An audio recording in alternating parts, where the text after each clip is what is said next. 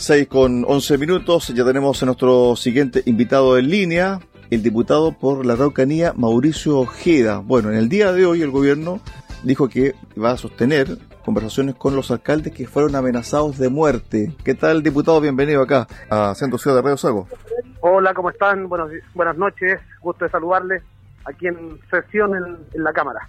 Bueno, la situación eh, sigue siendo tensa en la Rocanía y durante el fin de semana un grupo de alcaldes de esa zona del país denunciaron amenazas de muerte. Me imagino que usted ya manejaba información sobre aquello y que evidentemente esto es otro punto más dentro de varios que hay en la zona sur, diputado. Efectivamente, esto no es algo nuevo en la región de la Araucanía y en la macrozona en general. Es un modus operandi que se viene dando y que le hemos planteado nosotros al gobierno sin resultados positivos. Aquí hay organizaciones criminales, organizaciones terroristas que están funcionando, eh, están operando en la región de la Araucanía y en el sur.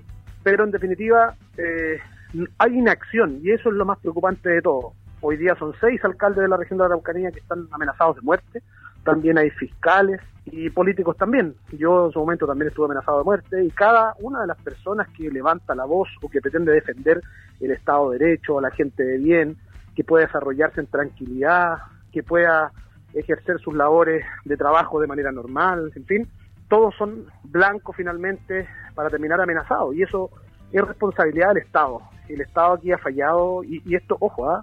eh, he sabido que yo soy un parlamentario de oposición pero no me pierdo ni un solo segundo. Yo hice la misma crítica con el presidente Piñera, que el presidente Piñera no tenía los pantalones para actuar y hacer cumplir la ley. Y ese ha sido el gran problema de todos los presidentes que hemos tenido los últimos años, incluyendo la presidenta Bachelet. No se han atrevido a hacer cumplir la ley. Y hoy día estamos pagando las consecuencias, están a la vista los resultados, seis alcaldes amenazados de muerte, fiscales, etcétera. Se firmó un convenio, no sé si sabían, entre la Fiscalía y la Policía de Investigaciones para preparar a los fiscales en defensa personal y otros.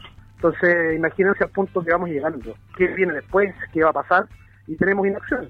A un gobierno que no quiere quedarse contra Héctor Yaikul porque, según el presidente Boric, él no se quería por ideas cuando amenaza, ¿no es cierto?, al Estado con una guerra armada, sino que se quería por delitos. Mauricio, a ver, han ocurrido varios hechos durante las últimas semanas. Lo primero, la detención de dos funcionarios de la Armada acusados de presunto, del presunto delito de homicidio ocurrido el año pasado en una zona ahí, ¿cierto?, de la macrozona sur por la muerte de un comunero. Después salió la Armada o el abogado de los imputados diciendo, bueno, la Fiscalía guarda eh, información o entrega información parcializada el fin de semana vimos videos, ¿cierto? Imágenes de lo que ocurrió allí por parte de la defensa, ¿cierto? De estos funcionarios de la Armada. Entre tanto, el 1 de junio, en su cuenta pública, el presidente llama al Senado, al Congreso, a la Cámara de Diputados, ¿cierto? A que lo apoyen en esta idea de desarmar a la sociedad civil.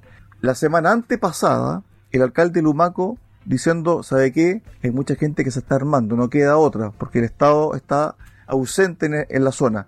¿Qué está pasando con el estado de excepción? ¿Qué está pasando también con este llamado, cierto, que hace el gobierno de desarmar a la sociedad civil? ¿Y qué está pasando además también con los agricultores y otras personas de la macrozona sur que, liceamente, y seamos sinceros, se están armando, diputado? Sí, absolutamente. A ver, yo creo que ya es momento de hablar las cosas como son y por su nombre. Y lo que yo pienso de manera personal, habiendo trabajado en materia de seguridad como gobernador, soy periodista de profesión, he reporteado conflictos desde hace muchos años, entonces lo manejo desde diversas aristas. Y la verdad es que aquí hay una ideología que ha ido metiéndose en esta temática que ha ido corriendo la cerca de cierta manera. Y en eso me refiero que están involucrados hoy día personas en la fiscalía, como por ejemplo lo que hablaba recién de estos dos integrantes de la Armada, donde el fiscal solamente muestra el material que le conviene, pero deja fuera otro otro material que de, cierta manera justificaba al actuar. Si tú me preguntas a mí, en ese caso en particular, si alguien te está disparando y tú tienes tu arma de servicio, tienes todo el derecho, y no solamente el derecho, el deber de responder para hacer valer el Estado de Derecho. Y en ese sentido, si una persona pierde la vida, siempre es lamentable, pero se actúa conforme a derecho. Entonces, díganme si no es ideológico que la fiscalía o un fiscal en particular pretenda perseguir a quien está haciendo cumplir el Estado de Derecho. Hoy día los delincuentes saben, se dan cuenta que es totalmente gratuito usar armas, dispararle a alguien, tomarse un terreno, no les pasa absolutamente nada. Entonces son señales que ha ido dando finalmente el gobierno. Y esto tiene que ver con ideología. Respecto al tema de las armas, aquí algo muy preocupante porque la ministra del Interior, dos opciones, o se equivocó o mintió nuevamente. Esto porque ella plantea que cerca del 80% de las armas que son requisadas, requisadas vale decir en operativos, antidrogas, delincuentes, etcétera, el 80% según ella son armas inscritas, que estuvieron en manos de personas, ¿no es cierto?, que están autorizadas y ellos se las robaban. Información completamente falsa, donde cerca del 75% aproximadamente de esas armas, y esto en los últimos cinco años, son armas hechizas, armas que tienen origen desconocido, etcétera. Y un porcentaje mínimo eh, son algunas que estaban inscritas y que fueron parte, formaron parte de algún robo. Por lo tanto, aquí hay un plan finalmente que tiene que ver con lo que les decía antes, ideológico para desarmar a la gente. Si hay tanto interés, de verdad, por parte de este gobierno en que no tengamos armas en Chile, partan por desarmar a todos los terroristas, a los narcotraficantes y a los delincuentes. Ellos son los que tienen el poder de fuego hoy día. Una vez realizado esa acción, ningún problema. Que todos los civiles entreguen armas, pero no partamos quitándole este derecho o la única posibilidad finalmente que tienen las personas de defenderse en su casa y en su hogar. Porque cuando el Estado no es capaz de garantizar tu seguridad, tú tienes el derecho de defenderte y defender a tu familia. Y eso en cualquier parte es así. Por lo tanto, pretender quitarle las armas a los civiles, yo creo que forma parte de una estrategia completa totalitaria, porque este mismo ejemplo se vivió el año 2012 en Venezuela, tal cual desarmar a todos los civiles para que no existan armas. Y hoy día vemos que siguen en una dictadura total y brutal. De hecho, pregúntale a todos los venezolanos que llegan de a miles a Chile por qué se vienen.